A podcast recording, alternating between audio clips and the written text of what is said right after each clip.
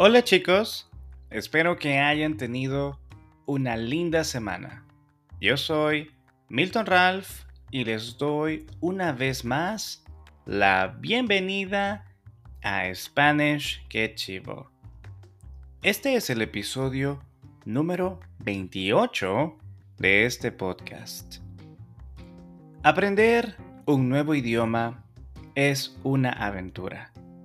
Y en esta aventura nos podemos encontrar con falsos cognados o falsos amigos.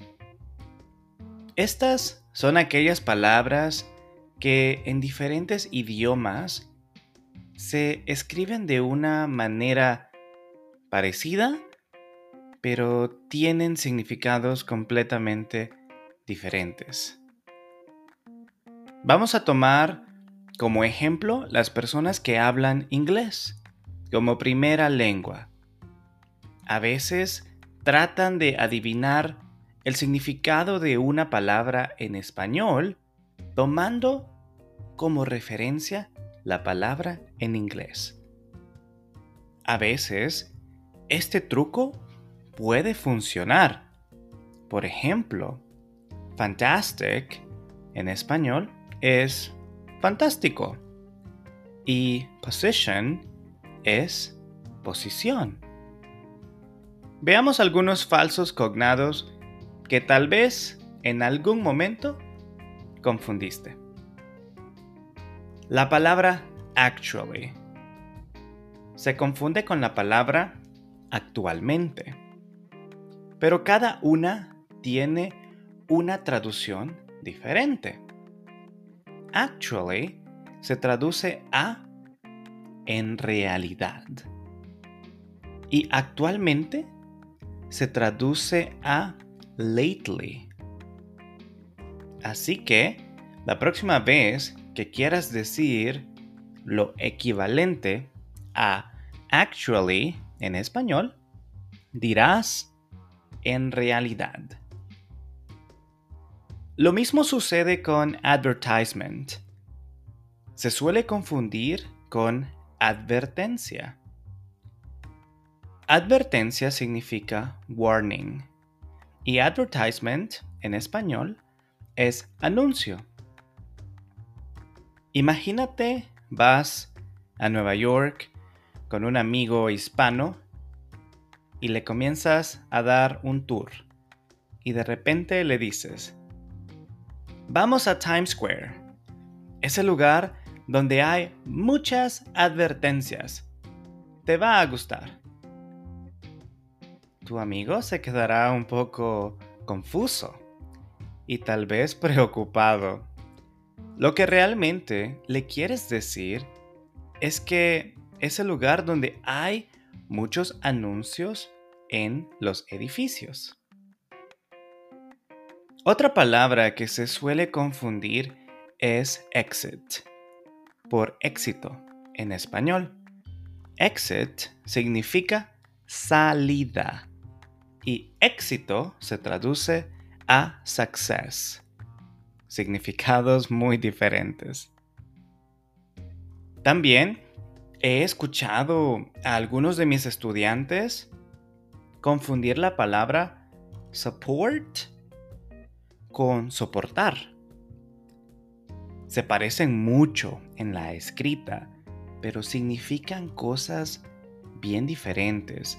Support es apoyar y soportar es to put up with. Y otra muy importante de saber diferenciar es realize. No significa realizar porque realizar se traduce a to do en inglés y realize se traduce a darse cuenta.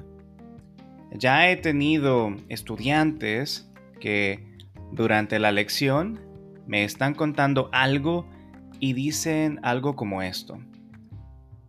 Me realicé que mi novia quería ir a ese lugar.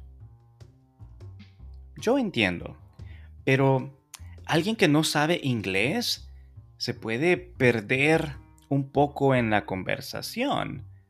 Lo correcto sería, me di cuenta que mi novia quería ir a ese lugar. ¿Y tú, que estás escuchando este episodio? ¿Recuerdas si alguna vez confundiste algunas de estas palabras? No pasa nada si esto te pasó. Es parte de la aventura. Y en lugar de atormentarte con los errores, mejor diviértete en el proceso. Aquí les va una historia que creo que nunca voy a olvidar. Una vez una estudiante me estaba explicando que sentía un dolor y me dijo, me duelen las ardillas. Y yo le dije, ¿cómo así? Yo no creo que usted tenga ardillas en su cuerpo, porque ardillas significa squirrels. Nos reímos mucho ese día. Y luego le dije que la traducción de ni es rodilla. A mí igual me pasó una vez que quería decir tú tienes razón en portugués y terminé diciendo tú tienes comida de perro. Así que no se avergüencen porque a todos nos pasa. Espero les haya gustado este episodio sobre falsos cognados. Te recuerdo que si no entiendes algo del audio de este episodio, puedes darle play otra vez y si quieres el script, lo puedes obtener en Patreon. El audio también está en YouTube, Spotify y otras plataformas más. Y puedes apoyarme dejando tu calificación del podcast en iTunes y Spotify. El script está solamente disponible en Patreon. En la descripción dejaré los links.